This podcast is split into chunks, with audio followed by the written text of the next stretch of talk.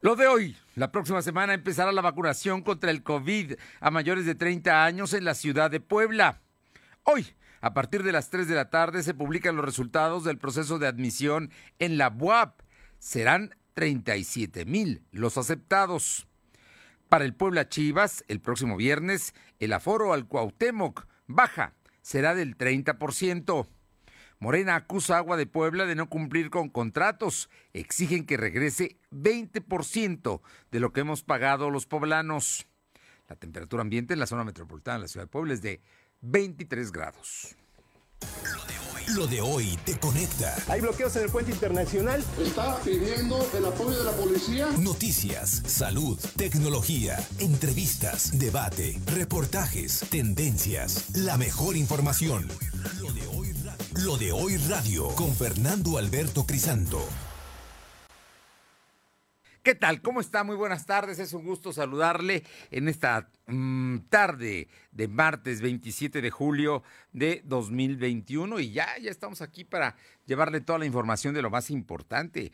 Bueno, hay, hay cosas importantes. Le comento que Kamel Nasif consiguió un amparo y le rechazaron el amparo a Mario Marín, ¿eh? esto allá por el tema de Lidia Cacho, la tortura a la periodista, que es, como usted sabe fue esto en, diciembre de 2005 y mire, ya llevamos más de 15 años y todavía el tema está ahí pendiente. Así es que este asunto se dio a conocer el día de hoy y por otra parte, Estados Unidos vuelve al uso del cubrebocas, mientras México minimiza a la variante Delta y ve eh, campañas de promoción en contra del gobierno. Es lo que dijeron el día de hoy el presidente y López Gatel precisamente en el uso de, de en la conferencia mañanera. En fin, situaciones que se van a dar. Información en Puebla, también hay información importante en Puebla y se la damos en unos minutos más. Antes, un agradecimiento a quienes nos sintonizan a través de la 1280 aquí en la capital poblana y la zona metropolitana. También allá en la región de Ciudad Cerdán, en La Que Buena, en el 93.5, en Radio Jicotepec, en la Sierra Norte, en el 92.7, y también allá en la Sierra, en el 570. Y La Magnífica, en el sur del estado de Puebla, en Izúcar de Matamoros, en el 980. También gracias a quienes están con nosotros a través de las eh, plataforma www.lodehoy.com.mx y en las redes sociales, en eh, Facebook como LDH Noticias, en Instagram, en Spotify, en Twitter, en todos como LDH Noticias y en nuestro canal de YouTube como LDH Noticias. Ahí, ahí nos encontramos, estamos todos los días en las redes sociales trabajando y a las 2 de la tarde aquí a través de la radio. Vámonos de inmediato con esta que es muy buena nota. La próxima semana empieza la vacuna. No se sabe todavía el día, pero va a ser la próxima semana.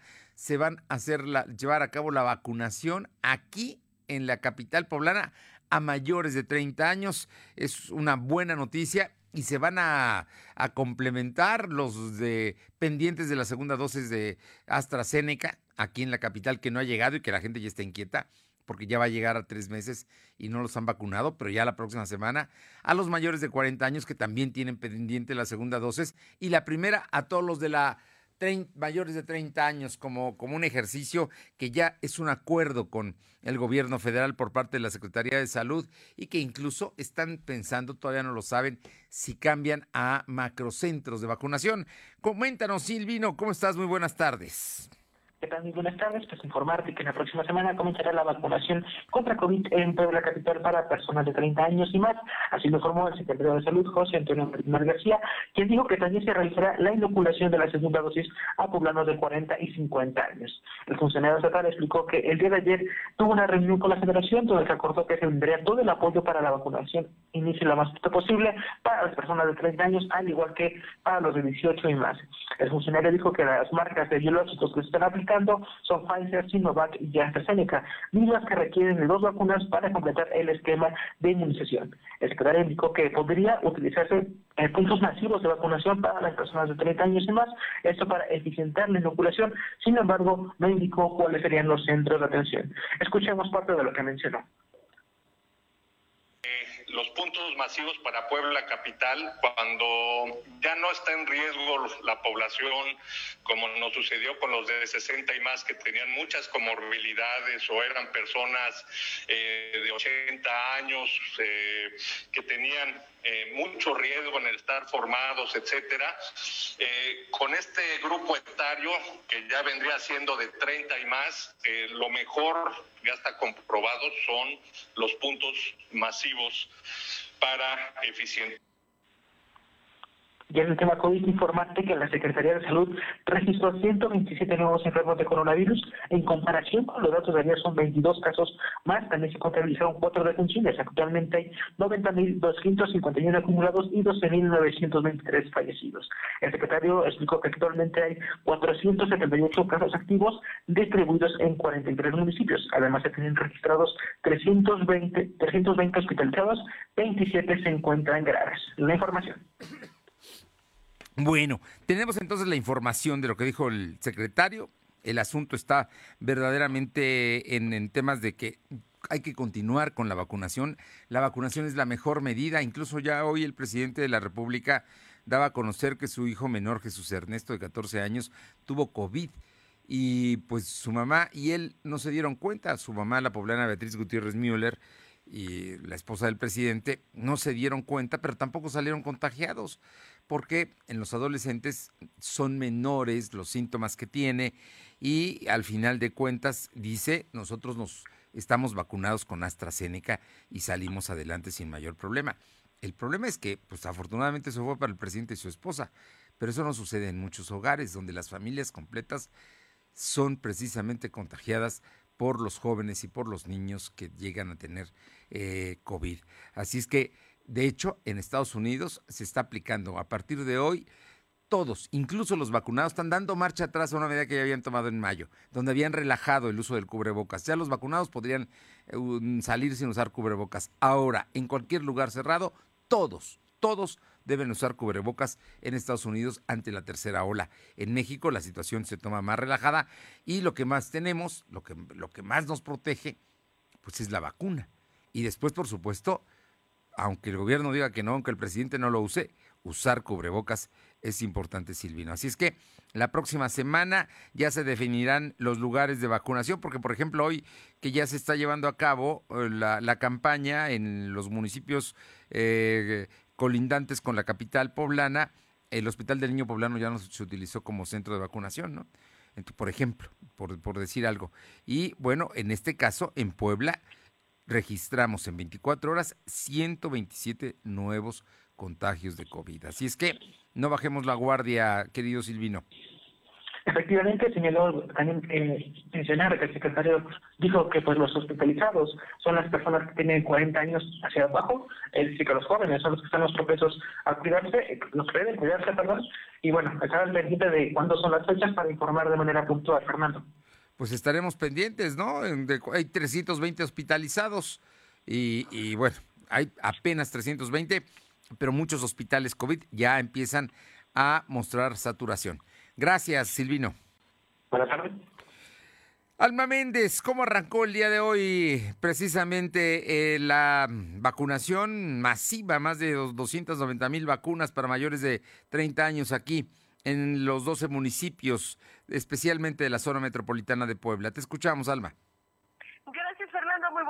Gracias, Fernando. Muy buenas tardes a ti y a toda la auditoría de Velodoy. Pues te comento que con gran aglomeración, incluso hasta con filas de ocho calles y sin respetar horarios, inició este martes la vacunación anti-COVID para la zona conurbada de Puebla, donde participan 12 municipios y 52 puntos de inoculación para personas de 30 a 39 años, segunda dosis para 40 en adelante y mujeres embarazadas. Bueno, pues comentarte que desde las 5 de la mañana se pudo ver a diversas personas que llegaron a los puntos para obtener su vacuna, incluso apartando lugares con sillas.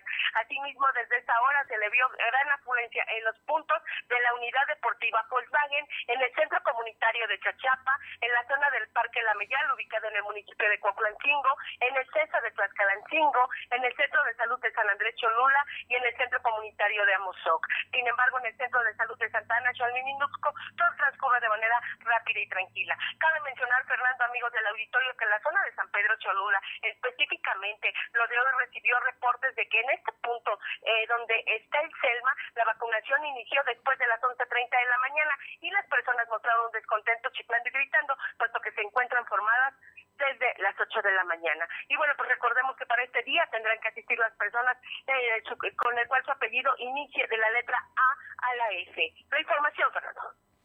Bueno, pues ahí está el asunto, ahí está el tema, ya están, empezaron hoy con la letra A, de la letra A a la F, termina a las 5 de la tarde en los distintos puntos, está la unidad deportiva de Volkswagen, está, en algunos está transcurriendo, sí con muchas aglomeraciones, pero también con orden. Lo que sí he visto, en más de dos a los que pasé, es que no están respetando la sana distancia, ¿cierto? Así es, Fernando, no están respetando la sana distancia y también comentar que incluso están llegando personas con otros apellidos y que incluso, bueno, pues eh, Bienestar ya eh, hizo favor de precisamente retirarlos porque esto es lo que estaba generando más aglomeraciones aún. O sea, la, la gente tiene que ir con la letra que le toca y son de hoy, de hoy eh, martes al día viernes 30 y están divididos perfectamente, ¿no? Hasta hoy es la F, mañana ya empiezan los que siguen, en fin, no hay, no hay ningún problema, ya todos sabemos cómo lo dividen y si no podemos entrar a la página de salud. Muchas gracias. Seguimos al pendiente, Fernando. Bueno, donde las cosas parece que fueron mucho mejores allá en Atlisco, mi compañera Paola Roche tiene el reporte sobre eh, la vacunación en, en, esta, en este municipio vecino. Paola, te escuchamos.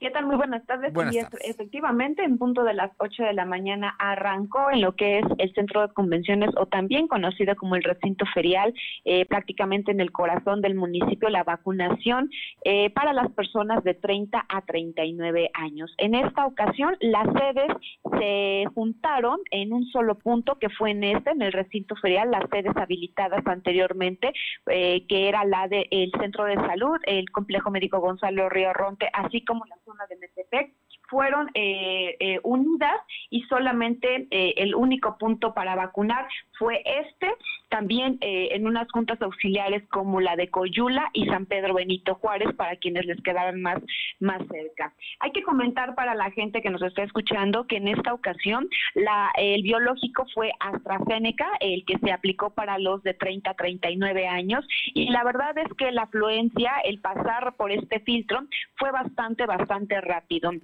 se estima que una persona desde el momento en que se formaba hasta que salía después de la aplicación eran aproximadamente 30 minutos los que invertía para poder eh, aplicarse esta primera dosis de la vacuna. Así que en esta ocasión fue bastante fluido, aunque eh, un día antes pues había muchos comentarios dentro de la gente que, vi, eh, que radicamos en el municipio que iba a ser un poco más eh, difícil porque pues se habían eh, juntado tres puntos, pero hoy nos pudimos dar cuenta de que el centro de convenciones pues es bastante amplio y sobre todo que fue bastante, bastante ágil para lo que es la aplicación. Será hasta las 5 de la tarde, todavía hay personas eh, formadas para la aplicación del biológico, pero eh, pues lo que hay que destacar es que en esta ocasión fue muy rápido, muy rápida la aplicación, eh, estuvo la sana distancia, al entrar eh, entregaban gel antibacterial, se pasaba por un arco sanitizante y obviamente cumplir con todos los requisitos en cuanto al tema de la documentación. Bueno, pues ahí está un buen ejemplo, ¿no? En Atlisco las cosas se llevaron a cabo bien y ahí fue un macrocentro, ya juntaron los dos lugares donde vacunan mmm, tradicionalmente, ahora en uno solo, pero está fluyendo sin mayor problema, Paola. Efectivamente, sin mayor problema, eh, se está fluyendo eh, y pues también recordarle a, la ciudadanía que hay que cumplir con todos los requisitos porque pues desafortunadamente y a pesar de que pues ya son mayores de 30 años, uno que otro se le olvida algún documento. Es importante y los macrocentros se dan por una razón, porque la, la, los mayores de 30 años se pueden mover más fácilmente, pueden hacer cosas con mayor agilidad que la gente mayor de 60. Entonces, se dieron cuenta que a los de 60 ponerles macrocentros tenía otro tipo de dificultades y parece que volvemos a ese esquema para hacerlo más ágil. Vamos a ver dónde sí funciona y dónde no. Te agradezco mucho, Paola. Muy buenas tardes. Gracias. Y por otra parte, cambiando de tema, bueno, dos voces importantes. Uno de ellos es militante de Morena, René Sánchez Galindo, y otro es titular, fue titular de Medio Ambiente. Le reclaman Agua de Puebla para todo, la devolución del 20% de lo que hemos pagado los poblanos de agua desde que tienen la concesión. ¿Sabe por qué? Porque no han gastado un solo centavo en eh, limpiar el agua que se tira al Atoyac. Aure Navarro tiene la información. Te escuchamos, Aure. Buenas tardes.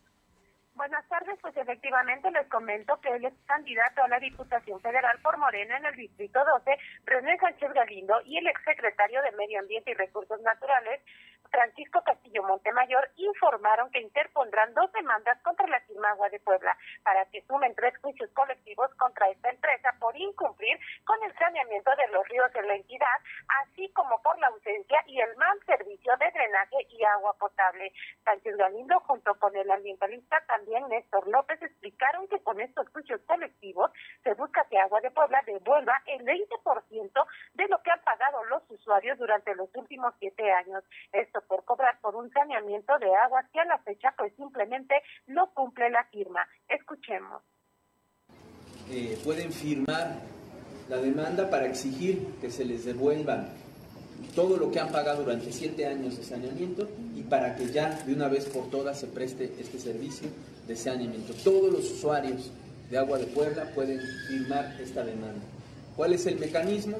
El mecanismo es que entren a la página de Facebook que se llama Demandas Colectivas eh, contra la eh, carencia de agua en Puebla. Tal como escuchamos, tanto Mon- Montemayor como Sánchez Galindo pues convocaron a los poblanos a visitar precisamente esta página de Facebook identificada como demandas colectivas en contra de las carencias de agua en Puebla. Aquí podrán descargar el formato y sumarse así a la demanda colectiva, Fernando. Bueno, pues ahí está. Es una demanda colectiva, es un reclamo que le están haciendo Agua de Puebla muy puntual. Y yo creo que, yo creo que tienen razón, la verdad, porque no han hecho nada para mejorar las condiciones del agua, para tratar, para sanear el agua que se manda precisamente a el río Atoyac. En fin, vamos a ver qué es lo que sucede con esto. Por lo pronto es una posición política y es una posición de Morena, que como quiera que sea, es el partido que gobierna este país. Gracias. Gracias. Son las 2 de la tarde con 17 minutos, 2.17. Lo de hoy es estar bien informado. No te desconectes. En breve regresamos. Regresamos. ¿Mejores herramientas para tu negocio? ¡Bah! Contrata el nuevo paquete de Megacable para tu empresa, con internet ilimitado y dos líneas de teléfono fijo para que siempre estés conectado, juntos a un superprecio. Va, de Megacable Empresas. Siempre adelante contigo. 33 96 90 0090. Tarifa promocional. Mi papá ya estaba tendido en una cama a causa de la cirrosis hepática. Tomaba mucho. Cuando mi padre murió, ya nada más se incorporó y vomitó un pedazo de sangre, se ajustó y murió. Mi hermano Martín murió a causa de las drogas y el alcoholismo. No te tenías que morir, primero mi papá y luego tú. Resultado del alcohol me quitó a las personas que más amé en la vida, las hizo sufrir. El mundo de las drogas no es un lugar feliz. Busca la línea de la vida, 800-911-2000. La maestra nos dijo que ya empezó la temporada de lluvias y ciclones tropicales. Y también que puede haber inundaciones, tormentas y hasta huracanes. Podemos enfrentar riesgos a la infraestructura y a nuestra seguridad. Recuerda tener una mochila de emergencia con tus documentos personales, atender las indicaciones de las autoridades y no cruzar ríos ni cuerpos de agua. Infórmate sobre las condiciones meteorológicas. Con agua y el Servicio Meteorológico Nacional te informan por tu seguridad. Con agua. Somos la mejor red de telecomunicaciones en México para tu negocio. Conecta tus oficinas y sucursales con la red más poderosa de servicios a través de conexiones de Internet o redes privadas virtuales con la máxima velocidad de conexión de hasta un gigabit por segundo. Descubre la red que tu negocio estaba esperando. Metro Carrier Evolution 3396 90 6000. Ahora con Gas del Atlántico, tú pones el precio. Porque entre más litros cargas, más ahorras. Si tus pedidos de gas LP estacionario son mayores a 100 litros, pregunta a tu vendedor o al 271-747-0707 para conocer más del programa. Y si aún no cuentas con el servicio gratuito de envío de nota digital, solicítalo para que puedas verificar que lo que cargas es lo que pagas. El beneficio de precio diferenciado aplica en cada carga y no es acumulable. Gas del Atlántico. Lo de hoy es estar bien informado. Estamos de vuelta con Fernando Alberto Crisanto. Y recuerda que en Esplanada Puebla el verano está en modo on. Aprovecha las rebajas de verano y también visita la feria. Visita Esplanada Puebla y pasa un momento inigualable. La verdad es que sí, Esplanada Puebla sin duda es un gran, gran centro comercial. El mejor de Puebla, yo diría. Vámonos con mi compañera Alma Méndez para que nos comente, porque en unos minutos más, aproximadamente en 40 minutos, se va a estar publicando ya la lista de eh, los eh, alumnos aceptados en la Benemérita Universidad Autónoma de Puebla. Como usted sabe, muchos de ellos pueden pasar el examen, pero para que los acepten tienen que estar en los primeros lugares. O sea, no todos los que lo pasan son aceptados. Y esta es pues una medida sin duda importante en temas de garantizar que los que lleguen a inscribirse a la universidad terminen sus licenciaturas. Y hoy, hoy a las 3 de la tarde se conocerán estos resultados. Alba.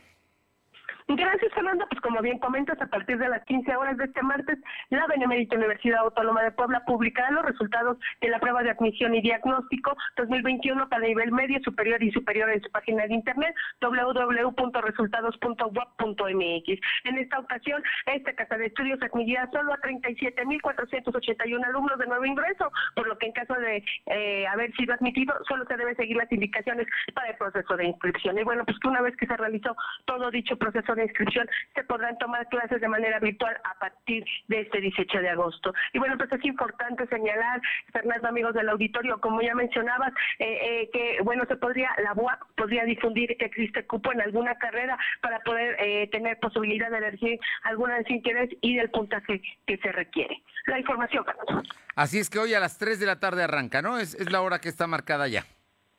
Así es, Fernando, a partir de las 3 de la tarde ya pueden consultar. Estamos hablando de que en 38 minutos ya están listos los jóvenes para checar cómo les fue y ya muchos de ellos prepararse para inscribirse. Oye, Alma, y pasando a otra cosa, hoy hubo manifestaciones de la 28 de octubre.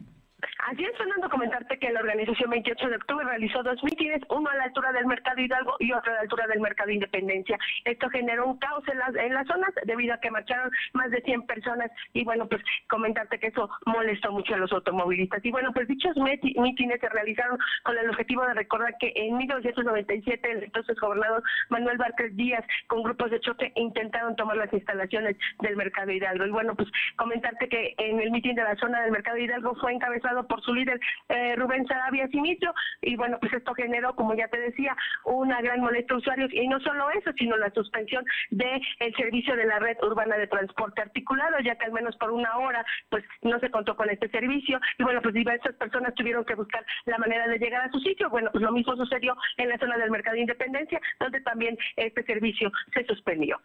Gracias, Fernando. Bueno, pues ahí está el tema de la 28 de octubre que siguen, sigue su lucha y hoy hubo doble manifestación. Muchas gracias, Alma.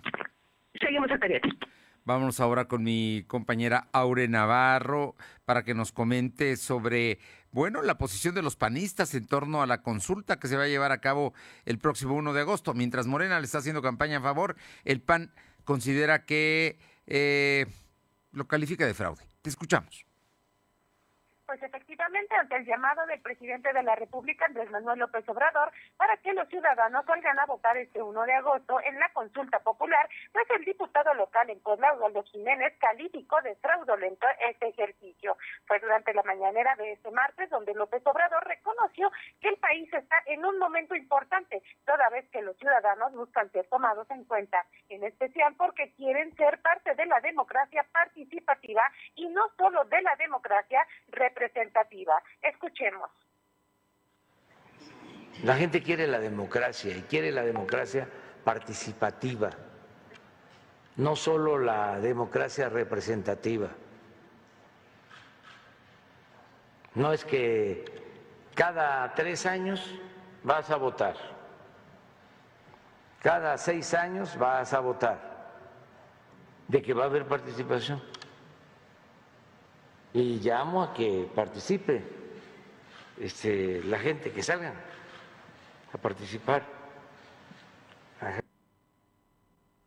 como escuchamos, López Obrador aseguró que ese 1 de agosto sí habrá participación y llamó a todos los mexicanos a ser parte de este ejercicio democrático que los lleva, dijo, a consolidar uno de sus derechos más importantes. Y bueno, este llamado generó reacciones, como bien lo decía Fernando, pues les comento que el diputado local, Osvaldo Jiménez López, fue quien criticó a López Obrador por convocar a ser parte de la consulta popular cuando estados como Puebla y otras entidades están entrando a la tercera ola de contagios de COVID, donde debe de prestar más atención precisamente y no en el tema de la consulta, Fernando.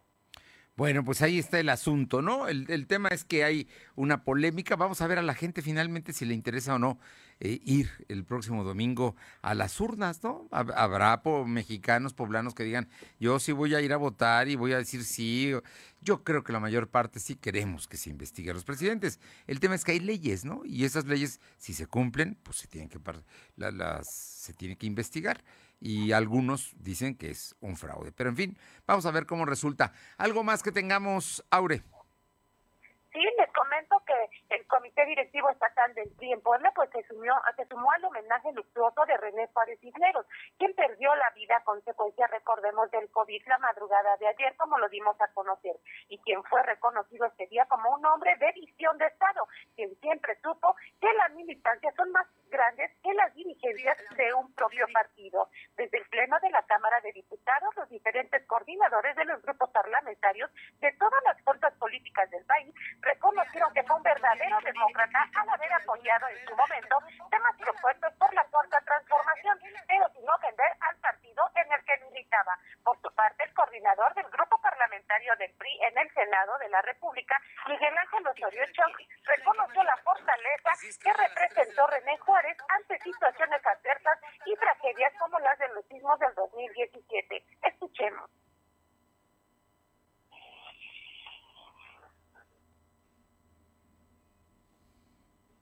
Bueno. Sí, Fernando, como te comentaba, por su parte, el senador de Morena, Ricardo Monreal Ávila, externó que el origen del priista René Juárez lo hizo ser un constructor de acuerdos natural, con prácticas de lealtad a los amigos y principios dentro de un partido, Fernando.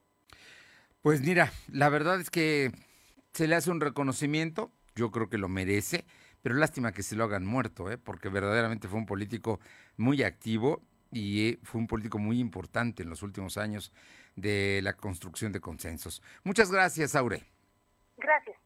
René Sánchez Juárez, le comentaba yo ayer el guerrerense que acapulqueño, que nunca negó su origen humilde, fue comerciante en la playa, fue mm, gente de servicios, sí, afanador en el ayuntamiento de Acapulco, llegó a ser gobernador, diputado, senador y sin duda un hombre, un hombre que escuchaba.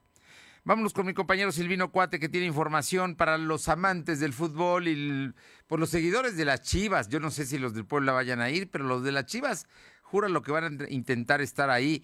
Y les bajaron el aforo, e, era del 50 y va a ser del 30%. O sea que cuando mucho podrán entrar, ¿qué? ¿15 mil personas, Silvino? Aproximadamente es el aforo que tendrían, pues como lo adelantaste para el encuentro entre Puebla contra Chivas, el aforo será del 30% en el estadio de Cuauhtémoc, así informó el gobernador Miguel Barroso Huerta.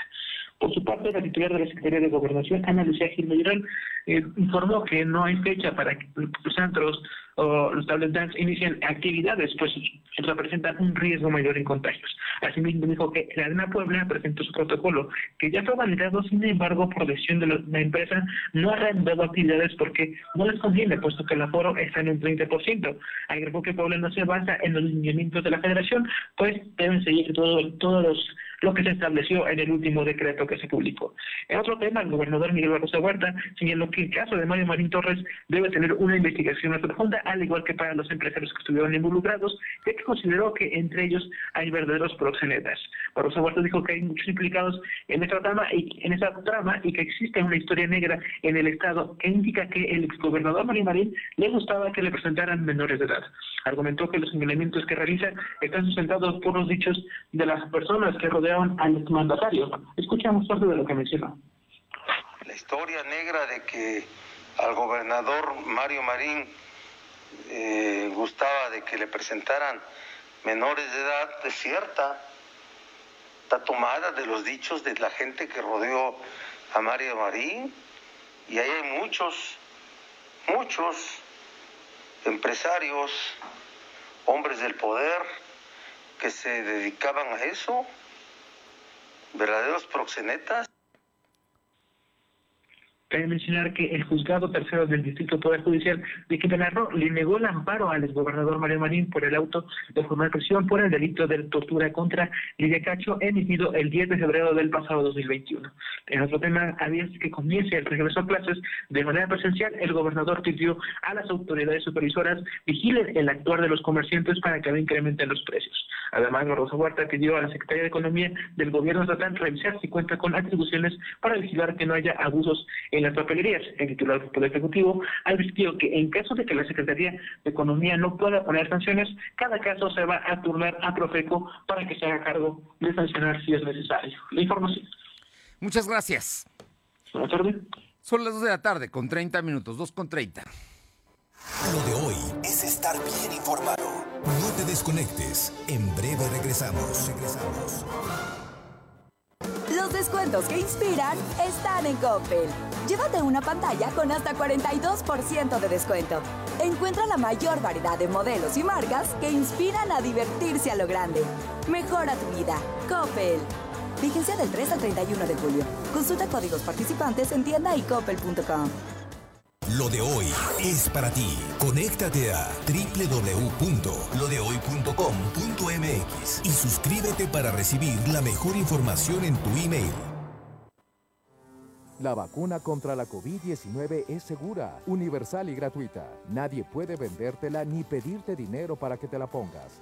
Si necesitas denunciar a una persona servidora pública, visita sidec.funcionpublica.gov.mx o llama al 911.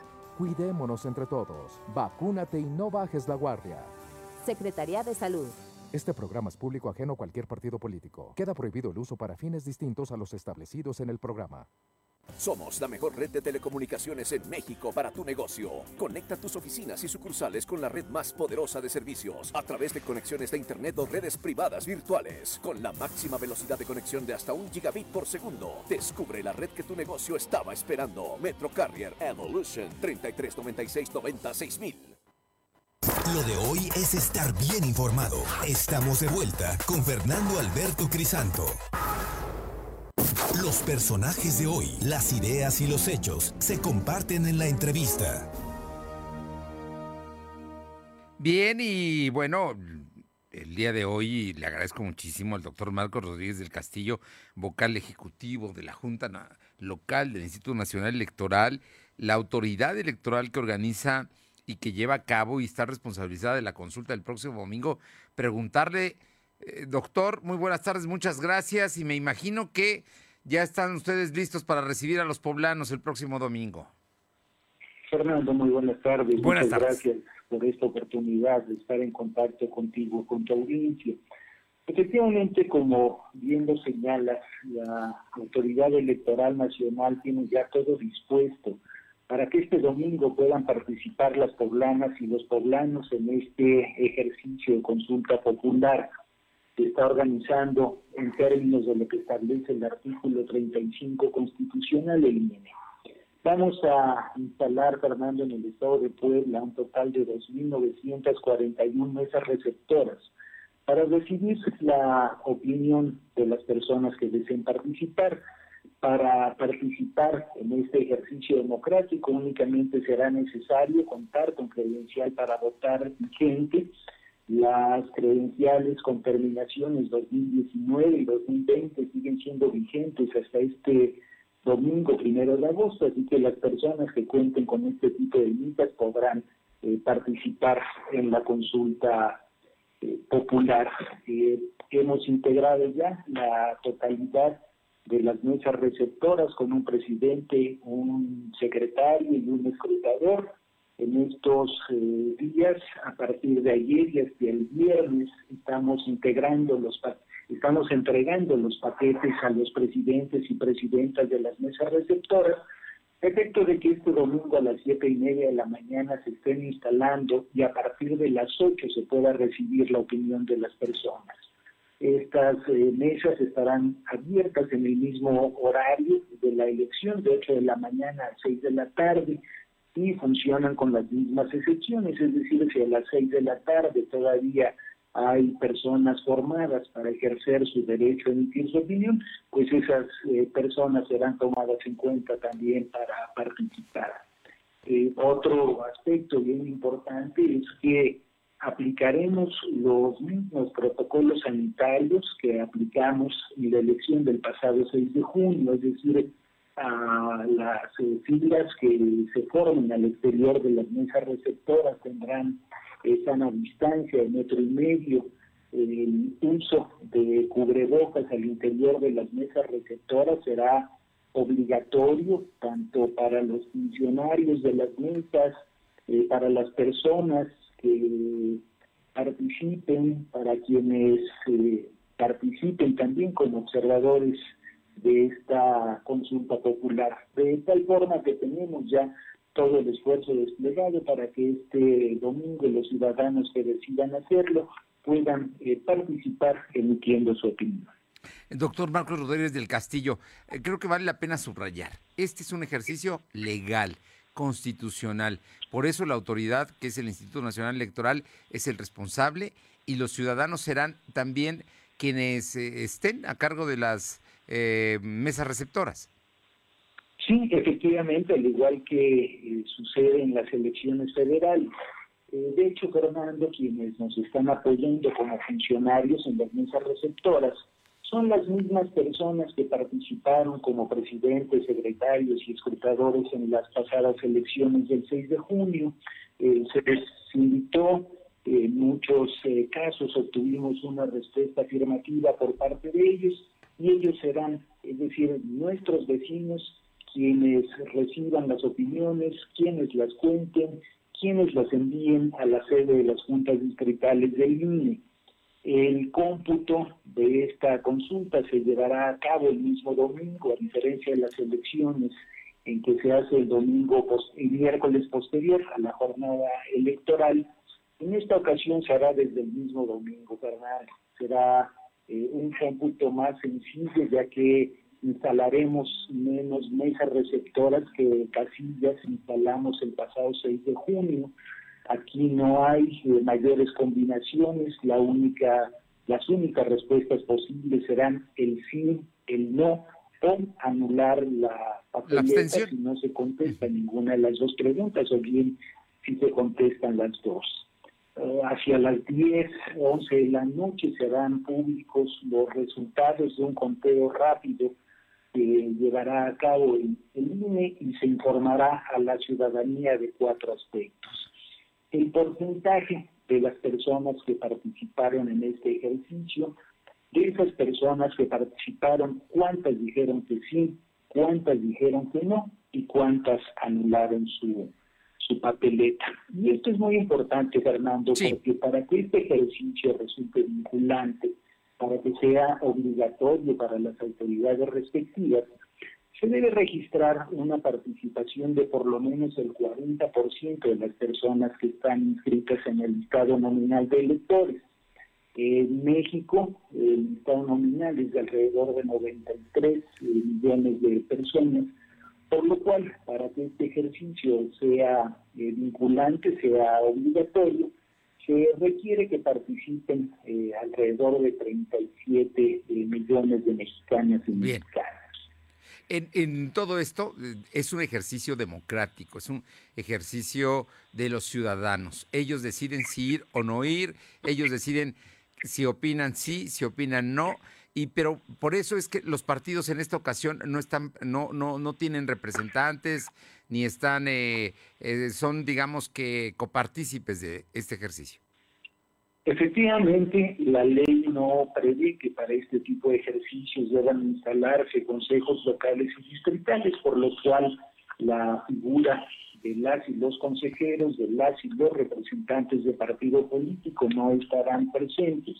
Eh, sin embargo, hemos recibido un número muy elevado de solicitudes de observadores para este ejercicio. En Puebla recibimos 2.518 peticiones de igual número de personas que participarán este domingo como observadores y observadoras de la consulta popular.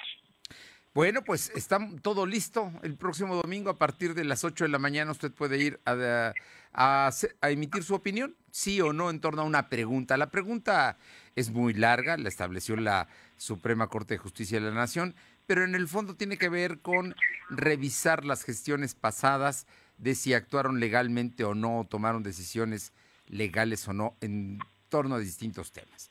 Digamos, como para no confundir, ¿no? Y no usar la propaganda que están haciendo ah, para, para que la gente vaya a acudir. Al final de cuentas, es usted quien decide, doctor Rodríguez del Castillo, y creo que el INE garantiza que esa decisión se va a respetar. Fernando, es muy importante lo que estás diciendo. Creo que el ciudadano debe ser consciente de que al llegar a la mesa receptora, la papeleta que se le va a entregar no contendrá el nombre alguno. Eh, originalmente, cuando se plantea este ejercicio, cuando se solicita por parte del presidente de la República, se hablaba de nombres y apellidos de expresidentes de la República.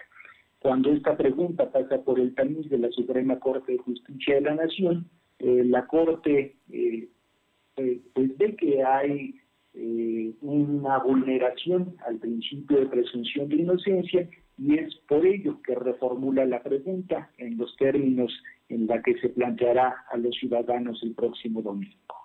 Pues doctor Rodríguez del Castillo, éxito a ti y al ejército electoral que que encabezas precisamente para llevar a cabo este ejercicio. Yo solamente te pregunto al, finalmente, eh, hay críticos que han dicho que se van a instalar menos mesas receptoras. Creo que es una tercera parte, pero hay una razón para hacerlo y la gente puede encontrar la dirección a donde le corresponde ir a emitir su opinión. Sí, Fernando, muchas gracias. Eh, para la elección del 6 de junio instalamos 7.860 casillas en todo el estado. Para la consulta popular vamos a instalar 2.941. La razón es estrictamente de orden presupuestal. El INE había solicitado al gobierno de la República un presupuesto aproximadamente de 1.499 millones de pesos para este ejercicio eh, no se dio al INE un solo peso para llevarlo a cabo, de tal forma que a partir de las economías que se fueron haciendo con las actividades institucionales, eh, se logró eh, juntar una bolsa de 528 millones de pesos, que son los que están haciendo, los que están siendo aplicados para la consulta popular. el primer ejercicio en donde presumía que se iba a contar con un mayor eh, presupuesto, o al menos que se iba a contar con presupuesto para ello, eh, preveía la instalación de alrededor de 104 mesas receptoras. Las restricciones presupuestales eh, nos obligaron a tomar decisiones en otro sentido y en el país únicamente se van a instalar 57 mil mesas receptoras, Fernando. Es un asunto que está muy claro, las razones y el por qué, y aún así, pues hubo muy importantes economías para llevarlo a cabo. Doctor Marcos Rodríguez del Castillo, vocal ejecutivo de la Junta Local del Instituto Nacional Electoral. Muchísimas gracias y suerte para el próximo domingo. Gracias, Armando. Muy buena tarde. Un abrazo. Un abrazo. Son las 2 de la tarde con 43 minutos, 2 con 43. Vamos con mi compañera Aure Navarro que tiene información. Te escuchamos, Aure la diputada Paola Ruiz García presentará un exhorto con el que busca que sea obligatorio mostrar el certificado de vacunación contra COVID-19 para poder ingresar así a lugares públicos, medida que consideró debe aplicarse en los 217 municipios. Precisó que debido a que se está en la tercera ola y puede haber incluso una cuarta ola de contagio por COVID, pues es importante que los poblanos que acudan a espacios con el esquema de vacunación un anticovid completo. Ruiz García señaló que debido a que las jornadas de vacunación pues han sido un éxito, ya es un número importante de poblanos los que han logrado contar con este esquema completo, por lo que no existiría problema para obtener dicho certificado. Precisó que el exhorto pues será específicamente para la Secretaría de Gobernación, así como la Dirección de Protección Civil Estatal y los 217 alcaldes. Además, se sumaría también este exhorto a las cámaras empresariales, Fernando. Bueno, vamos a ver qué opinan. Hoy el gobernador opinó que podría ser bueno que se les pidiera a todos los que entran a lugares públicos precisamente este asunto, pero el, el problema es que no es tan sencillo y no todos van a cumplir con ello. Pero bueno, por lo menos es, se está planteando ya como una propuesta. Oye, y cuéntame, cuéntame del tema de Genoveva Huerta. Pues les comento que la dirigente estatal del PAN, Genoveva Huerta Villegas, llamó al Instituto Estatal Electoral a hacer un ejercicio de autoanálisis y así se permite reinventar a fin de no cometer los mismos errores del pasado 6 de junio, pero para la elección del 2024. Ya recuperada de COVID-19, pues Huerta Villegas pidió al Instituto Estatal Electoral garantizar las elecciones locales, en especial porque en Puebla se estará eligiendo al cargo de gobernador. Destacó que en el caso de IE no haga caso precisamente a este llamado que está haciendo el PAN, pues el partido contempla solicitar al INE que para el caso de Puebla se atraiga la elección. Puerta Villegas puso como ejemplo de lo que el PAN consideró como un mal desempeño de este instituto, pues el caso de San Martín Texmelucan, donde el proceso, dijo, resultó muy atropellado y carece de legitimidad, Fernando. Bueno, pues ahí está, ¿no? Ahí está el asunto. Piden que se atraiga esta elección. Así es, Fernando, es lo que ella considera, sobre todo porque menciona que serán muy importantes los que se tendrán que elegir en el 2024 y es precisamente la importancia de que se haga realmente un ejercicio democrático y transparente y que no se cometan los mismos errores precisamente por la autoridad electoral. Muchas gracias. Gracias. Vamos con mi compañera Alma Méndez. Alma, la eh, planta docente de la UDLAB eh, dimitió ayer una posición. Te escuchamos, Alma. Pues gracias, Fernando. Pues como bien comentas, la planta docente de la Universidad de las Américas Puebla emitió un desplegado donde exigieron la liberación del campus, así como restablecer las condiciones de estabilidad que prevalecían antes de la toma violenta de las instalaciones a partir del 29 de junio. Y bueno, pues asimismo expresaron que la principal preocupación es que se garanticen las condiciones adecuadas para la actividad académica, debido a que la principal preocupación es el daño al prestigio académico y a la imagen institucional que acarreó la irrupción armada al campus y bueno, pues solicitaron respeto al intelecto del cuerpo académico y se defendieron, se definieron como formadores de numerosas generaciones. Asimismo hicieron un llamado para respetar el Estado de Derecho debido a la numerosa cantidad de jóvenes que ingresarán el próximo ciclo escolar y bueno, pues finalmente manifestaron su preocupación por el daño a la imagen institucional que ocasionó la entrada del nuevo patronato y exhortaron a los estudiantes y familia de estos a seguir confiando en su trabajo. La información, Fernando. ¿Algo más que tengamos, Alma? Sí, comentaste, Fernando, que hasta el momento el 90% de empresas afiliadas a la Confederación Patronal de la República Mexicana, mejor conocida como la Coparmex, ha pedido asesoría para poder digitalizarse debido a las afectaciones económicas por la pandemia del COVID-19. Y es que el director general Sergio Benítez Espino explicó que eh, Capus Coparmex es uno de los ajustes que se hicieron de cara a este contexto de la pandemia del COVID-19 y pues por lo que para los empresarios, sobre todo las micas, pequeñas y medianas empresas, se contaron con dos programas. El primero que va dirigido a los mandos medios de este tipo de organizaciones eh, con habilidades credenciales y del liderazgo para el cambio. Bueno, pues el otro es el DIGIC Program, que tiene que ver con la Agenda 2030 sobre la alineación de los objetivos de desarrollo sostenible impulsados hechos por la ONU. Y bueno, pues estos están orientados a la visión de atender problemáticas amigables con el medio ambiente. Bueno, pues comentarte, Fernando, que estos dos programas tienen una duración de tres meses y se puede tomar por separado con un costo de 5.800 pesos y 12.000 pesos de manera conjunta. y bueno, pues para mayor información se puede ingresar a las redes sociales de la Coparmex Puebla. La información. Gracias. Vamos con Silvino Cuate porque el gobernador habló del tema de la Universidad de las Américas Puebla. Silvino, te escuchamos informarte que después de que el personal docente de Banglap publicó un manifiesto para exigir la liberación del campus, el gobernador Miguel Barrosa Huerta pidió no ser cómplices de Luis Ernesto Derbez y criticó que en su momento no se pronunciaron por el desfalco de la institución. El titular del Poder Ejecutivo señaló que desde el 2013 es esa día de los desfalcos que estaban eh, en la universidad. así como en la fundación. Por ello lamentó que en aquel entonces los docentes no hayan publicado ningún desplegado. Aunque Barroso Huerta aseguró que no ha leído el desplegado, reprochó el comportamiento de los docentes cuando en la UDLAP existía la moral del silencio. Cabe mencionar que fue el 26 de julio cuando los docentes pidieron la liberación del campus que fue tomado con apoyo de la fuerza pública el pasado 29 de junio. En otro tema, después de que vecinos de San Andrés Cholula se manifestaron en el Palacio Municipal para exigir la clausura del pozo de agua por su, por su ventana, el gobernador Miguel Barroso Huerta pidió a CONAGUA formar un órgano interinstitucional donde la administración estatal participe para revisar la legalidad de los pozos que se han realizado en diferentes municipios. Barroso Huerta señaló que en diversas localidades los agricultores tienen pozos profundos y artesanales que están afectando el riego de las tierras agrícolas y de los manantiales. Dijo que ninguna administración municipal se ha encargado de abordar el tema e investigar la ubicación de cada pozo y comprobar que cuenten con la legalidad necesaria. Información. Gracias. Son las 2 de la tarde con 50, en 10, las 3. Lo de hoy es estar bien informado. No te desconectes. En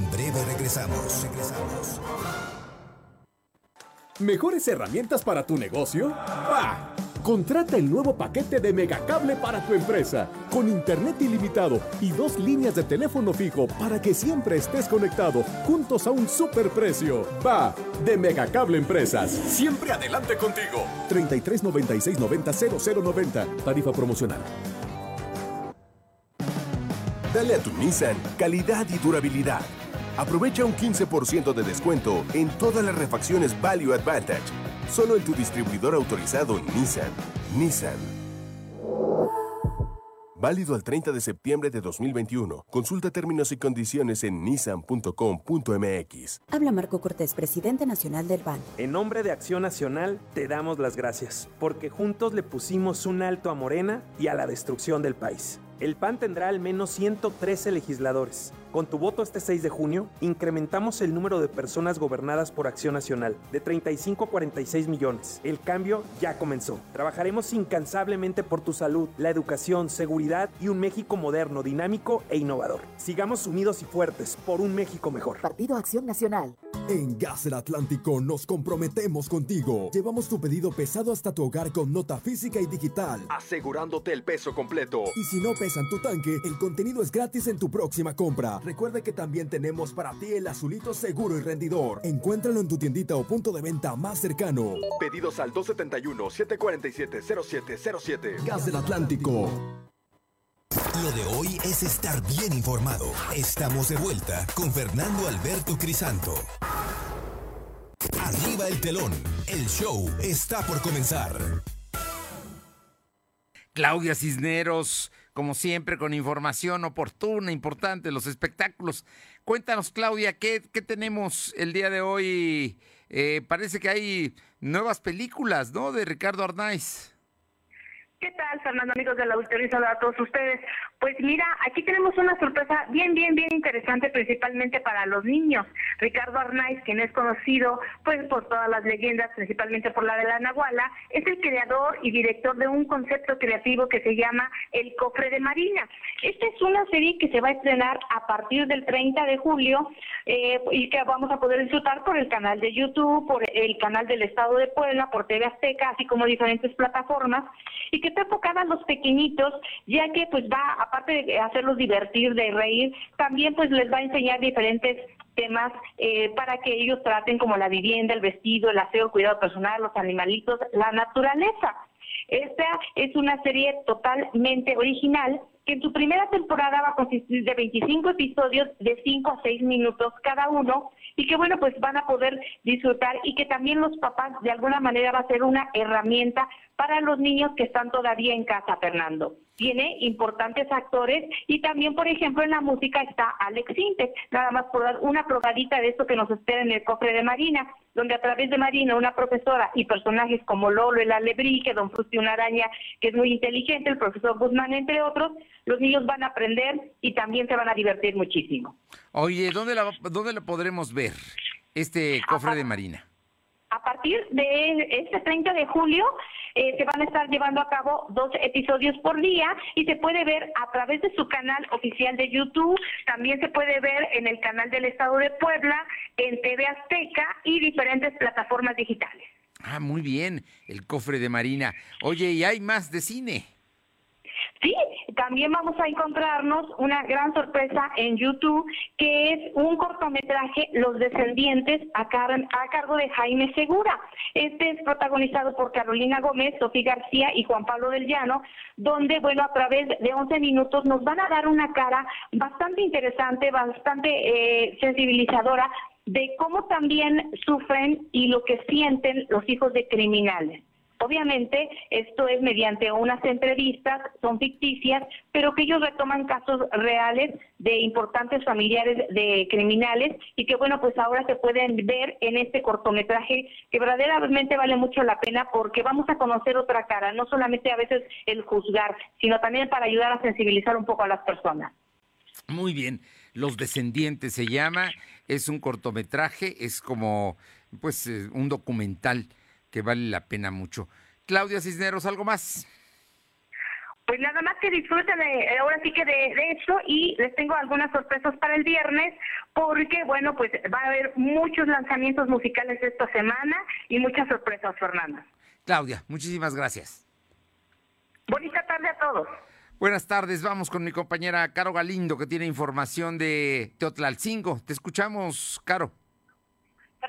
Buenas tardes a ti y al auditorio. Pues comentarte las denuncias que han llegado a este medio de comunicación y es que resulta ser que Virul Patliqueño Zavala hace uso de las patrullas y de los policías encargados a la seguridad de los municipios para vigilar negocios que además ya no se encuentran dentro de su demarcación. han estado mandando fotografías de cómo las patrullas están eh, cuidando negocios que se ubican en San Salvador el Verde. La gente está muy molesta porque dicen que los índices delictivos en San Felipe Tepresivo continúan a la alza y no hay policías, pues además de que no se les garantiza el tema de las armas de fuego, los sueldos son muy raquíticos y no se les entrega el equipo necesario, pero aún así los manda a cuidar negocios, posiblemente de sus amigos.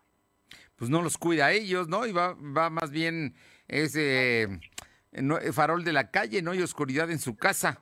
Muchas gracias, Caro. Gracias. Y Janet Bonilla, el presidente municipal de Cerdán, dice que es complicado regresar a clases. Te escuchamos, Janet. Muy buenas tardes para ti, para todo el auditorio. Comentarte que efectivamente en su habitual rueda de prensa que realiza el alcalde Carlos Tensi los días lunes, el día de ayer confirmó, dijo que se ve complicado el retorno a las aulas, ya que la tercera ola de contagios empieza a aparecer en el municipio, sobre todo porque el sector afectado pues empiezan a ser los jóvenes. Aún así, comenta que el ayuntamiento de Chalchicomula de Tesma estará pendiente para apoyar a las instituciones educativas en caso de que abran la reja de entrada a la población estudiantil y reiteró que aún cuando Puebla es uno de los estados que ha implementado jornadas de vacunación, la participación ciudadana no ha sido la esperada tal y como lo anunció el presidente de la República, Fernando. Oye, entonces, finalmente, ¿qué, ¿qué es lo que... Pues sí, la verdad es que lo que está viendo él lo estamos viendo muchos, ¿no? Que es complicado el regreso a clases como se está estableciendo para agosto próximo, pero estaremos más cerca, ya falta poco para que llegue esa fecha. Muchas gracias. Buenas tardes. ¿Tenemos a Luz María? Bueno, mientras tanto le, le, comento que en este momento dicen que bajan de Facebook la página de la Comisión Blindada Puebla. Es, este es un grupo de policías que tienen una página de Facebook y lo han, acaban de, bajar. Está formada por ciudadanos, policías viales, bomberos, custodios ministeriales, ministerios públicos eh, de los tres niveles de gobierno. No somos copartícipes del abuso del poder. Denunciamos el acoso laboral, el hostigamiento. Estamos en contra de la delincuencia, así como nexos de servidores públicos que dañan a la sociedad. Nos regimos por los estándares de la lealtad, el profesionalismo y la igualdad que rigen a todas las instituciones policíacas.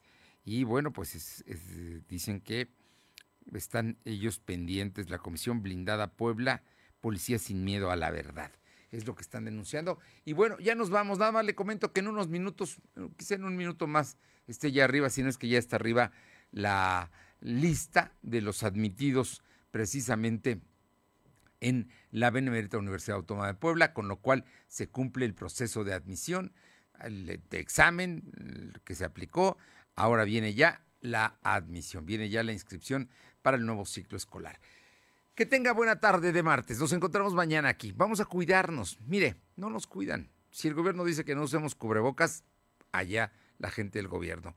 Pero quienes sí tenemos conciencia y respetamos a quienes están junto a nosotros, debemos usarlo y usar también todas las medidas de prevención. Por lo pronto, que tenga buena tarde. Hasta mañana. Gracias. Fernando Alberto Crisanto te presentó Lo de hoy radio. Lo de hoy radio. Te esperamos de lunes a viernes, de 2 a 3 de la tarde por esta frecuencia, en la cobertura más amplia a nivel estatal. Y síguenos en internet www.lodehoy.com.mx y en nuestras redes sociales como arroba LDH Noticias. Lo de hoy radio.